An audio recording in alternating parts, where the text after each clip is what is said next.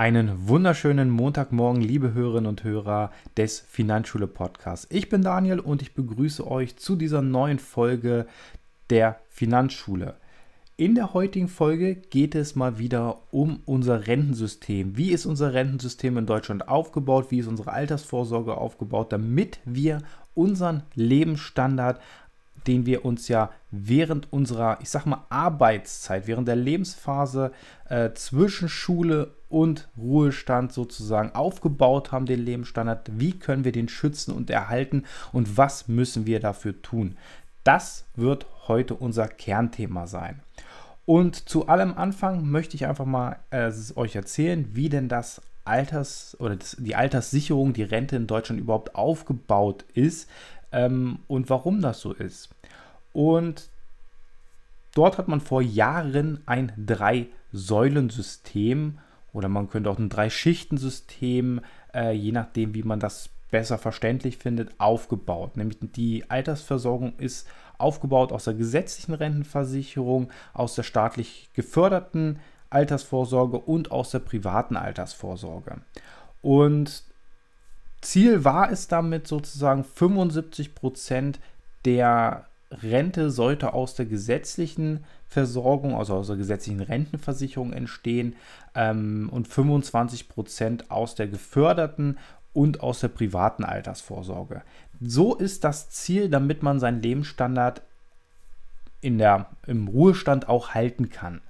Ähm, wie ist das Ganze jetzt aufgebaut? Also wir haben die Schicht 1 oder die Säule 1, je nachdem, wie man es nennen will. Früher hieß es Säulensystem, man hat es dann zu Schichtensystem umgeändert. Also die erste Schicht, die erste Säule, ich verwende gerne auch beides, ähm, um es zu veranschaulichen in meinen Beratungen.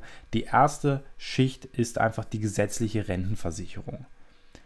Dort zahlen alle Arbeitnehmer und Arbeitgeber ein.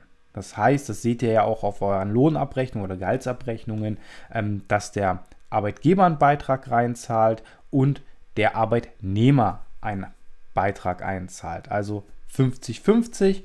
Der aktuelle Stand liegt ja bei 18,6 Prozent. Und diese 18,6 Prozent, die teilen sich der Arbeitgeber und der Arbeitnehmer. So, das ist ein Teil, was in die gesetzliche Rentenversicherung einfließt ähm, und dort, ja, das ist sozusagen die erste Säule. Dann gibt es die zweite Säule oder die zweite Schicht, das ist die geförderte Altersvorsorge. Das kann entweder die betriebliche Altersvorsorge sein, die durch staatliche Zuschüsse, ähm, Steuervorteile über den Arbeitgeber mitfinanziert wird ähm, oder auch direkt vom Arbeitgeber äh, finanziert wird. Da gibt es verschiedene Möglichkeiten, wie die betriebliche Altersvorsorge funktioniert. Entweder ist es eine Betriebsrente, wo der Arbeitgeber alleine reinzahlt, oder eine Misch- äh, Verhältnis, sage ich jetzt mal, wo ein Teil der Arbeitgeber rein finanziert und ein Teil der Arbeitnehmer finanziert. Oder es ist rein Arbeitnehmer finanziert. Dann gibt es allerdings staatliche Zuschüsse darauf noch. So kann eine betriebliche Altersvorsorge aussehen. Ähm, wenn ihr da ähm, natürlich mehr zu wissen wollt, dann sprecht mich gerne darauf an, wie das funktioniert. Ich werde da, denke ich mal, auch nochmal äh, eine Folge raus machen. Mal gucken, wie ich da das rein, äh, rein switche in meinen Redaktionsplan hier. Aber ich denke mal, betriebliche Altersvorsorge, wenn ihr in einem großen Unternehmen seid, ist das meistens schon etabliert. Bei kleineren noch nicht, wird aber durch staatliche Fördermaßnahmen immer mehr auch äh, ja, Politik für gemacht. Dann gibt es natürlich auch für private Menschen dort eine Förderrente oder eine Rente, die gefördert wird. Das ist dann zum Beispiel die Riester-Rente. Die wird ganz, ganz stark gefördert durch Zulagen, aber auch durch Steuervorteile. Hier gibt es natürlich das Zulagensystem, ähm, aktuell ist ja die Grundzulage liegt bei 375, nein, gar nicht, bei 175 Euro, Entschuldigung, 175 Euro ist die Grundzulage und die aktuelle Kinderzulage für Kinder nach 2008 geboren beträgt 300 Euro. Das heißt also, wenn ihr dort eure also die ist natürlich auch an, ähm, an gewisse Kriterien geknüpft, diese Zulagen zu bekommen, die vollen Zulagen. Da müsst ihr 4% eures Bruttojahresgehaltes in die Riester-Rente einbezahlen. Dann bekommt ihr 475 Euro Zulage. Wenn ihr zum Beispiel als Frau oder als Mann, ist ja auch egal, ähm, die, die 4% einzahlt, die Grundzulage bekommt und auch die Kinderzulage bekommt. Die Kinderzulage kann immer nur auf ein Elternteil ähm, sozusagen draufgerechnet werden. Beim anderen Elternteil ist man verheiratet, wird dort die nicht draufgerechnet, wird aber angerechnet. Aber zu dem Thema mache ich auf jeden Fall auch nochmal eine Podcast-Folge, warum die Riester-Rente auch von Vorteil sein kann. So, das ist die staatlich geförderte Altersvorsorge. Dann gibt es noch die private Altersvorsorge. Dort trifft alles rein, was ihr selber privat macht und was nicht unbedingt steuergefördert ist. Also da kommen wir gleich nochmal drauf zurück, was alles in die private Altersvorsorge gehört. Da können natürlich private Rentenversicherungen reingehören, die nicht von vornherein steuerlichen Vorteil haben, vielleicht erst in der Auszahlungsphase einen Steuervorteil mit sich bringen. Dort gehen natürlich auch ähm, Aktiensparpläne rein, Fondssparpläne rein, ETF-Sparverträge rein, Immobilien, Edelmetalle und so weiter. Alles, was ihr da für die private Altersvorsorge macht, zählt damit rein. Ist zumindest das dritte oder die dritte Säule, die dritte Schicht. Das gibt es. So, jetzt hat natürlich vor einigen Jahren mal ein Beamter geklagt wegen der Rentenversicherung, äh, wegen staatlichen Fördermitteln und so weiter. Und dort kam dann in die Schicht 1 auch noch die Basisrentenversorgung rein, auch genannt Rürup-Rente. Die Rürup-Rente können Arbeitnehmer, selbstständige Beamte, jeder kann das abschließen über, ein, über, ein über eine Versicherungsgesellschaft und dort natürlich auch Beiträge reinbezahlen. Die werden dann auch noch steuerlich gefördert. Das könnt ihr, eure Beiträge könnt ihr dort steuerlich geltend machen. Dann bekommt ihr etwas von der Steuer, ja, wenn ihr eine Steuererklärung macht, wieder oder zahlt sozusagen weniger Einkommensteuer. Das ist auch eine Möglichkeit. Diese Möglichkeit sollten vor allem selbstständige Unternehmer nutzen, um hier zumindest eine Grundleistung zu bekommen. So, das ist erstmal das Säulensystem oder Schichtensystem. So, was ist das Ziel dahinter? Das ist die Lebensleistung. Dass zum Beispiel ihr eine Rente als lebenslange Leistung bekommt. Das soll die gesetzliche Rentenversicherung sein. Das ist aber auch der Thema oder das Thema der Basisrentenversicherung, also der Rürup-Rente und auch der Riester-Rente und der betrieblichen Altersvorsorge. Das soll keine Einmalauszahlung sein, sondern das soll eine Leibrente sein. Also auf euch selber, auf euren Leib zugeschnittene Rente, die ihr dann ein Leben lang bekommt. Egal, ob ihr jetzt 70, 80, 90 oder 100 Jahre alt werdet, die muss auf die lebenslange Laufleistung sozusagen ja verrentet werden. Also ein monatliches ein monatliches Einkommen sozusagen, das ihr erzielt. Und wie das Ganze funktioniert, also die gesetzliche Rentenversicherung funktioniert, ist in diesem Generationenvertrag festgelegt. Und darauf wollen wir jetzt kommen. Was ist denn überhaupt der Generationsvertrag? Ähm, der Generationsvertrag ist eigentlich ganz einfach. Erwerbstätige zahlen Beiträge in die Rentenkasse ein die zahlen die Beiträge ein. Durch das sogenannte Umlageverfahren erhalten Rentner eine Rente aus der Rentenkasse daraus. Und die Erwerbstätigen erwirtschaften sich somit einen Anspruch auf Rente. Das sind so die sogenannten Entgeltpunkte. Dadurch erwirtschaften man sich selber ein, ich sag mal, die eigene Rente.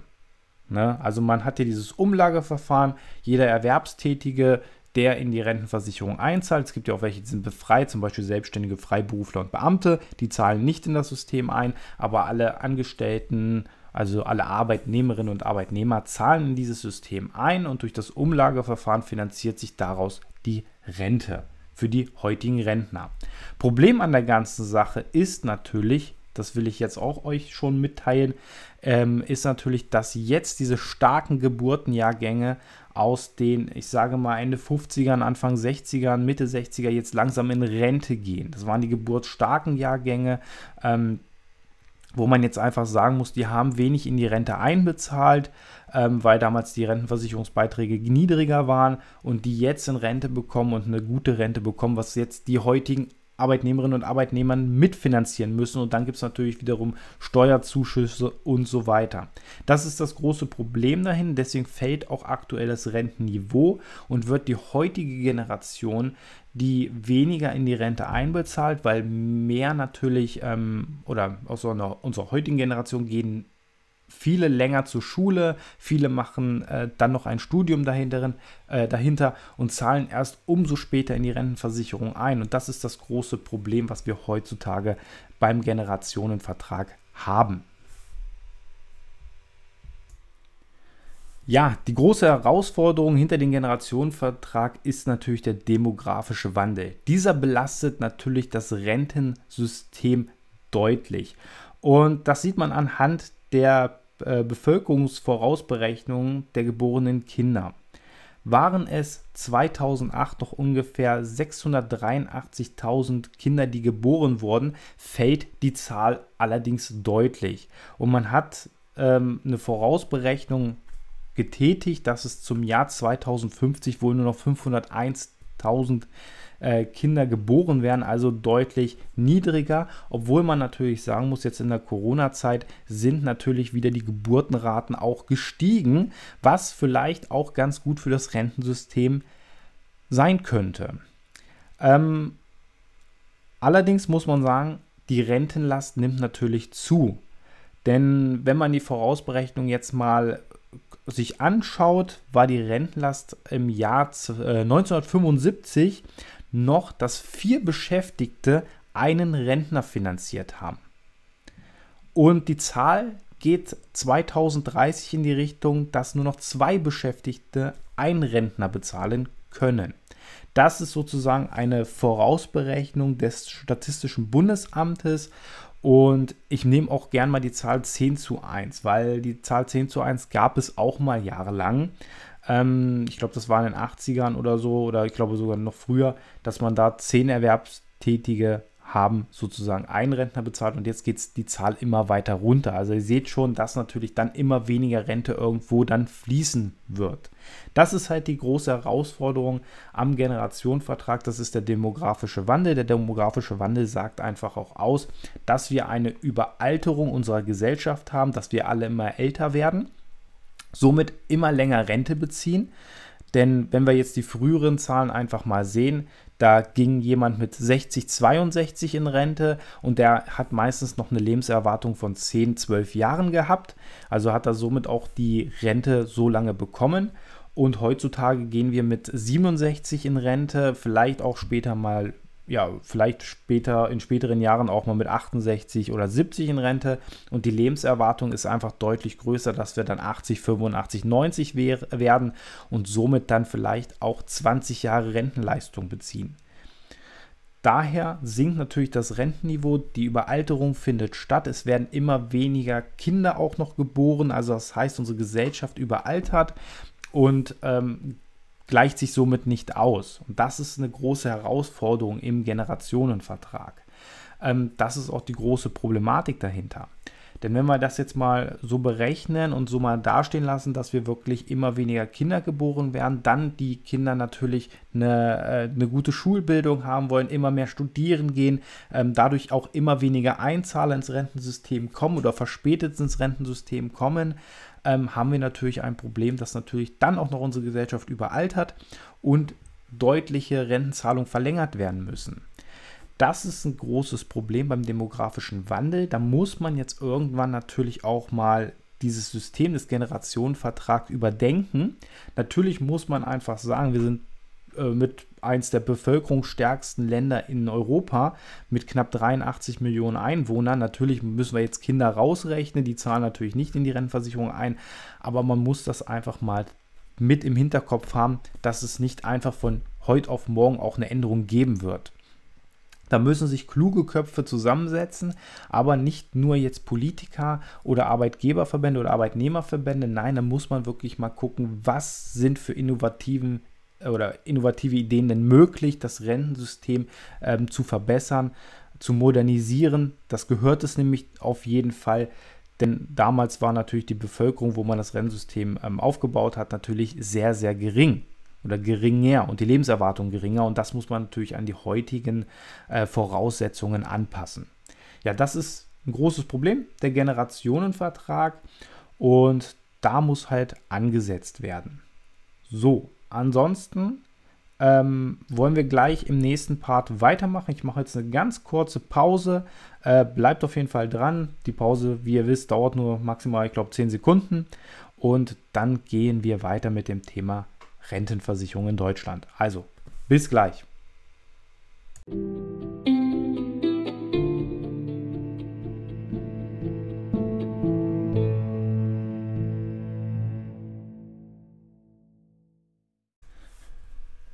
So, herzlich willkommen zurück zum zweiten Part. Heute natürlich um das oder wie funktioniert das Rentensystem in Deutschland und wir wollen jetzt nochmal rückblicken, wie wird die Rente in Deutschland überhaupt finanziert, wie werden die Leistungen aus der Rentenversicherung finanziert und da machen wir einfach nochmal eine kurze Wiederholung. Also Arbeitnehmer und Arbeitgeber zahlen zu gleichen Teilen maximal natürlich 18,6 Prozent. Das ist der aktuelle Rentenversicherungsbeitragssatz in die gesetzliche Rentenversicherung ein. Auch freiwillig Versicherte zahlen einen Versicherungsbeitrag ein. Diejenigen, die sich in die gesetzliche Rentenversicherung oder die freiwillig dort versichert sind, auch werden natürlich Steuergelder als Bundeszuschuss in die gesetzliche Rentenversicherung reingesteckt und durch das Umlageverfahren werden halt oder wird halt die Altersrente finanziert, aber auch hinterbliebenen Renten, was wir ja auch schon in den letzten Folgen hatten, und auch die Erwerbsminderungsrente finanziert, aber auch ähm, Rehabilitationen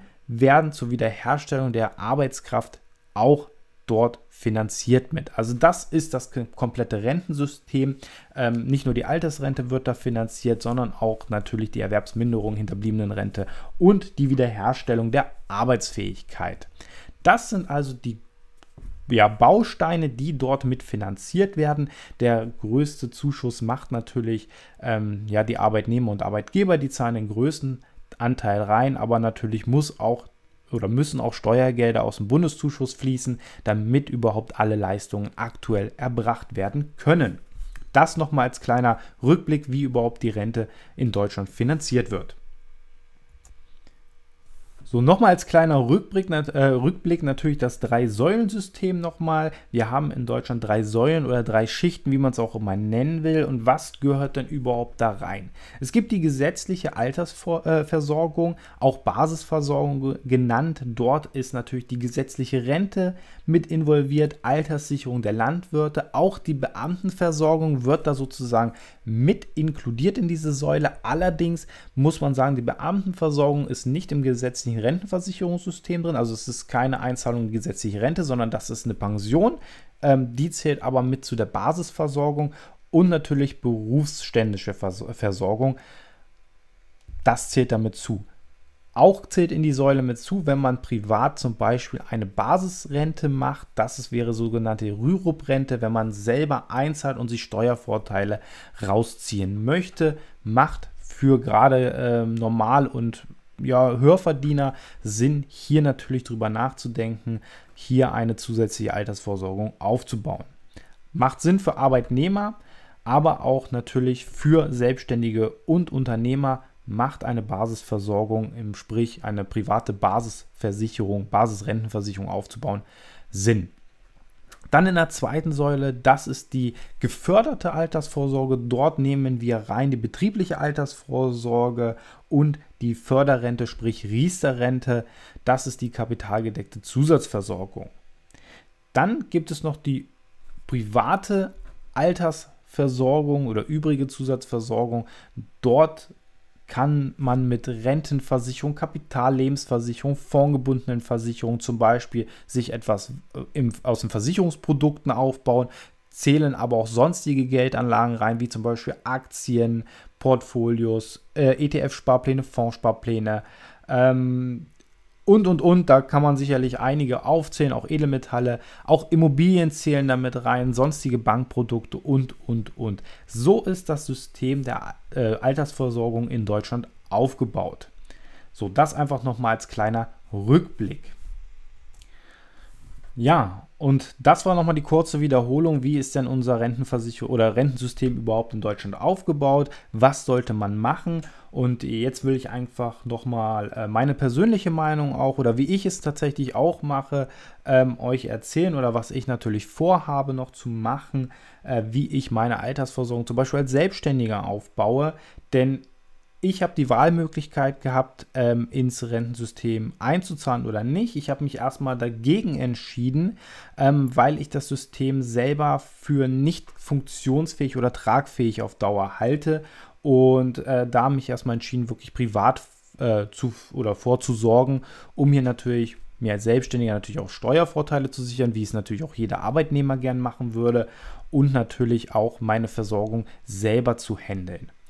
Und erstmal auch meine Meinung dazu, ob das Rentensystem die nächsten Jahre, Jahrzehnte überhaupt noch überdauern wird.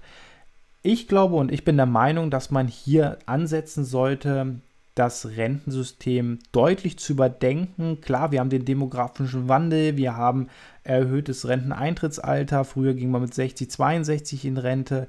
Ähm, wie kann man jetzt am besten hier ein ähm, System erstellen, was für alle dann auch die gleichen Voraussetzungen bietet, die gleichen Chancen bietet. Ähm, nicht nur, dass natürlich besser Verdienende mehr einzahlen, dann am Ende eine höhere Rente rausbekommen, Geringverdiener eventuell in die Grundrente ähm, rauschen. Was könnte man machen? Und ich glaube einfach, dass man hier definitiv in den nächsten Jahren ansetzen muss. Ähm, wirklich mal zu sagen, macht es Sinn, hier mehr Einzahler zu haben oder macht es einfach Sinn, diejenigen, die dort einzahlen, bessere Grundvoraussetzungen zu schaffen? Und ich bin der Meinung, man sollte ganz einfach die Rentenversicherung oder die Rente, die man dann bekommt, die Altersrente, die man bekommt, nicht mehr versteuern. Das kann schon mal ein großer Vorteil sein, denn äh, das ist dann oftmals sind das 15, 20, 25 Prozent mehr, die man plötzlich in der Tasche hat. Und ähm, da ja unsere Rente, jeder, der eine gesetzliche Rente bekommt im Alter, der muss ja seinen persönlichen Steuersatz abdrücken. Das ist ja die Bruttorente, die er ausge die äh, sozusagen auf jedem Papier erstmal steht. Davon muss er natürlich noch seinen persönlichen Steuersatz abdrücken und natürlich ähm, Versicherungsbeiträge für die Kranken, für die, also für die gesetzliche Krankenversicherung und für die gesetzliche Pflegeversicherung. Ich denke mal, hier muss man einfach mal einen Stift ansetzen und ähm, die Steuern zumindest mal streichen, dann sind das mal für viele Rentner 10 bis 25 Prozent mehr Rente im Portemonnaie, was schon mal sehr, sehr gut ist. Dann müsste man auch weniger Steuerzuschüsse reinmachen. Ich glaube, das könnte ein System sein, was funktioniert, aber natürlich ich kenne die Zahlen, Daten, Fakten nicht so, wie es vielleicht die, äh, wie es das Finanzministerium, wie die Deutsche Rentenversicherung das kennt. Ich denke mal, das ist dann etwas schwieriges Thema. Ähm, aber da sollte man einfach mal etwas transparenter nach außen das Ganze darstellen. Ähm, auch oft ist natürlich die Diskussion, dass Beamte und Selbstständige einzahlen sollten ins Rentensystem. Ähm, jetzt muss man dazu sagen, macht das Sinn? Macht das keinen Sinn? Ähm, natürlich muss man sagen, jeder hat die Chance, Verbeamtet zu werden, wenn man natürlich den Bildungsstandard hat, wenn man sich hierfür auch, ähm, wenn man da rein möchte. Jeder hat die Möglichkeit dazu. Natürlich brauchen wir auch Handwerker ähm, als Beispiel, aber auch Pflegekräfte und, und, und. Und die können ja nicht alle äh, verbeamtet werden. Ähm, natürlich ist das Unternehmertum da auch gefragt und, und, und. Und ich glaube einfach, dass man äh, nicht die Beamten jetzt zwingend in die gesetzliche Rentenversicherung reinbringen sollte. Weil wir haben ja da auch eine Gesetzesgrundlage, wie die Pension dann aussieht. Eher sollte man die Pensionen eventuell äh, vielleicht kürzen oder anders behandeln, ähm, ne, weil die zahlen ja auch nichts rein. Ist ein bisschen schwierig zu handeln, das ganze Thema. Man muss ja hier auch gucken, man hat ja so und so viele Beamte, man hat ja Lehrer, Polizisten, Feuerwehrleute und, und, und.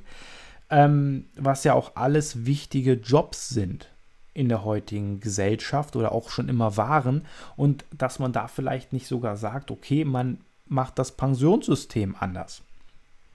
Oder man erhebt darauf etwas höhere äh, ja, Steuern oder sonstiges, damit man diese Steuerzulagen dann in die gesetzliche Rentenversicherung reinpacken kann. Ich denke mal, das ist ein schwieriges System. Da muss man einfach sagen, okay, man hat hier natürlich diese zwei Schichten. Man hat einmal die Pensionen, die deutlich höher ausfallen ähm, und man hat die Rentenversicherung im Gegensatz, die immer wieder in der Kritik steht, immer wieder zu ähm, natürlich zu Altersarmut führen kann und, und, und. Definitiv muss man daran setzen. Ob man jetzt einfach sagt, okay, man nimmt jetzt alle, die jetzt eine Pension haben, man macht das Pensionssystem weg und alle zahlen jetzt ab 1.1.2022 in die gesetzliche Rentenversicherung ein. Dann haben wir natürlich auch ein Grundproblem, weil diejenigen haben ja auch einen Pensionsanspruch, die, das muss ja dann gesetzlich und auch vor den Gerichten wahrscheinlich so verhandelt werden, dass die ja kaum Verluste im Rentensystem haben. Dann haben wir wiederum mehr Einzahler zwar in die gesetzliche Rentenversicherung, gleichzeitig haben wir aber auch mehr, die einen Anspruch auf die gesetzliche Rentenversicherung haben. Und ich denke mal, da sollte man beide Systeme überarbeiten, vielleicht auch weiterhin getrennt laufen lassen, um dann hier ein Gleichnis zu erschaffen. Denn jeder von uns möchte ja trotzdem noch, dass gerade die Feuerwehrleute, Polizisten, aber auch Lehrer ja die ja eine ein ja der deutschen Gesellschaft ja eher dienen, nicht für die Arbeit, sondern dienen. Ja, dass man hier natürlich irgendwo da natürlich, ich sag mal auch eine gute Entlohnung im Ruhestand ja immer noch hat. Das muss man einfach mal auch mit reinbeziehen. Aber wenn man zum Beispiel Polizisten und Feuerwehrleute ja auch in der Pension drin hat, warum hat man dann nicht Pflegekräfte zum Beispiel auch dort drin? Muss man ja auch sagen, die leisten ja einen Dienst auch am Menschen. Schwieriges Thema, ich weiß. Und ich glaube, da will ich jetzt auch nicht einfach zu weit reingehen. Nur, ich will euch damit sagen, es muss einfach überarbeitet werden. Unser Rentensystem und auch das Pensionssystem muss einfach deutlich überarbeitet werden, damit wir hier natürlich mehr Sozialleistungen handeln können und natürlich weniger Menschen irgendwann in Altersarmut geraten. Was ich äh, zu den Selbstständigen sage, ähm, natürlich ich selber als Selbstständiger zahle nicht ins Rentensystem ein, ähm, weil ich da wirklich sage, ich mache meine Privatversorgung oder mache meine Privatvorsorge eher, weil ich glaube, wenn ich das in meiner Hand habe, weil ich bin ja auch für mich selber verantwortlich, ähm, dann möchte ich doch auch bestimmen können, wie und wie viel Rente ich bekomme und nicht einfach mich abhängig mache. Und das ist auch so ein kleiner Tipp, den ich auch den Angestellten gebe, den Arbeitnehmerinnen und Arbeitnehmern. Kümmert euch um eure private Vorsorge. Es gibt so viele Möglichkeiten, euch nicht abhängig von diesem Rennensystem zu machen, sondern einfach auch schon mit niedrigen Beiträgen euch eine Zusatzversorgung aufzubauen. Natürlich müsst ihr euch informieren, jedes Investment zum Beispiel hat auch ein Risiko, hat aber auch die Möglichkeit, viel Rendite zu erwirtschaften. Und da muss man, oder da bin ich der Meinung, jeder ist seines eigenen Glückes Schmied. Wir können selber bestimmen, wie viel Rente wir bekommen wollen. Natürlich ist die gesetzliche Rente einfach nur ein Grundbaustein. Das ist einfach eine Grundabsicherung. Und mit der Grundrente hat man das ja auch versucht ich glaube, zum Thema Grundrente mache ich auch nochmal äh, eine extra Folge, aber äh, das Thema Grundrente hätte auch ganz einfach anders gehandelt werden können und hätte auch nicht so viel Geld am Ende gekostet, weil das Ganze zu entwickeln hat natürlich Geld gekostet und vor allem wird das auch in Zukunft noch viel, viel Geld kosten. Und ich glaube, das hätte man anders handeln können und hätte man deutlich größere Erfolge erzielen können. Das nur kurz um zur Grundrente. Und ich denke einfach, wenn wir hier eine Möglichkeit finden, das Rentensystem so aufzubauen, dass jeder zumindest dort ein, ich sag mal, ein auch geringes Grundeinkommen hat, mit dem er zumindest mal äh, eine Möglichkeit hat, Miete und Lebensmittel zu bezahlen, dann haben wir hier schon mal eine gute Möglichkeit. Aber jeder sollte schon in jungen Jahren, und das sage ich jetzt einfach mal, derjenige, der mit der Ausbildung beginnt, der sollte sich damit schon beschäftigen wie möchte er gerne im Ruhestand leben, weil viele beschäftigen sich erst mit Mitte 30, Anfang 40 damit, habe ich jetzt auch schon. Aber man kann schon als junger Mensch mit geringen Beiträgen, sei es 5 Euro oder 10 Euro monatlich, auch schon in der Ausbildung anfangen, etwas für seinen Ruhestand zu tun. Und das kann man natürlich immer wieder, wie sich die Lebensverhältnisse erweitern, anpassen. Da kann man auch mal dann mehr reinzahlen. Und in gewissen Kriterien, in gewissen Vorsorgeprodukten, in gewissen Möglichkeiten, die man hat, für seinen Ruhestand vorzusorgen, belohnt einem der Staat das auch noch durch Steuervorteile und, und, und. Und das ist ein Thema, was jeden etwas angehen sollte. Das wollte ich euch jetzt nur mal mit auf den Weg geben, dass ich selber auch für meine Altersvorsorge vorsorge und das wirklich auf mehreren Säulen verteile für mich. Ich nehme Versicherungsprodukt, ich nehme aber auch ähm, Thema Immobilien mit rein, ich nehme aber auch einen Sparplan Aktien mit rein. Damit baue ich mir selber eine Altersvorsorge auf. Und wenn ihr jetzt das Grundmodell der gesetzlichen Rentenversicherung habt, dann könnt ihr ja trotzdem noch einen Sparplan mit reinmachen und vielleicht euch eine Immobilie dazu holen. Als Beispiel. Ne? Da gibt es ganz, ganz viele Möglichkeiten. Und ich meine jetzt Immobilie auch nicht als Eigenheim, weil die Immobilie als Eigenheim ist kein gutes Investment und da, da werde ich definitiv auch nochmal, oder die Immobilie oder die, ja, die, das Eigenheim ist keine gute Altersvorsorge, da werde ich aber auch nochmal eine Podcast-Folge zu machen, warum das nicht reicht. So, das soll es für heute, für den Montagmorgen gewesen sein. Ich hoffe, ihr konntet einen Einblick nochmal ins Rentensystem rein oder bekommen, dass ihr da nochmal Natürlich sollt ihr auch nochmal nachlesen, was ich natürlich gern gesagt habe. Guckt euch gern ähm, auf der deutschen Rentenversicherungsseite mal alles an, wie die Rentenversicherung aufgebaut ist.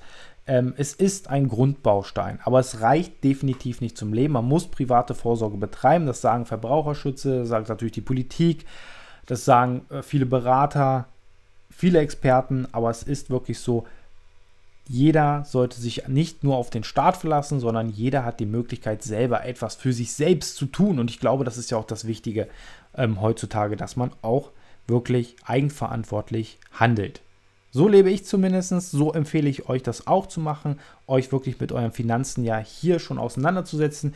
Diejenigen von euch, die ja mich schon lange auch hier mit diesem Podcast unterstützen, die mich sozusagen supporten, die ja natürlich wöchentlich hier in meinen Podcast reinhören, die wissen das ja schon, ähm, dass jeder eigenverantwortlich handeln sollte. Wenn ihr das natürlich macht, das macht ihr ja schon sozusagen, wenn ihr diesen Podcast hört, denn ihr setzt euch dann mit dem Thema Finanzen auseinander. Und wenn ihr dann natürlich mehr wissen wollt, dann könnt ihr mir natürlich auch gern auf Instagram folgen. Dort mache ich natürlich auch viel zum Thema ja, Mindset mit dem Geld umgehen, auch Finanzen und natürlich das Thema Altersvorsorge im Bereich des Möglichen. Wie der, sieht der Vermögensaufbau aus und, und, und. Da könnt ihr mir natürlich gern folgen, da könnt ihr mit mir natürlich auch gern diskutieren. Und mein ja, mein Profil, mein, äh, mein Kanal schreibe ich natürlich nochmal in die Podcast-Beschreibung. Ich wünsche euch jetzt erstmal einen schönen Start in die neue Woche. Ich wünsche euch eine sehr schöne Woche und vor allem eins, bleibt gesund und wir hören uns dann nächste Woche wieder am Montag. Macht's gut, Leute. Bis nächste Woche.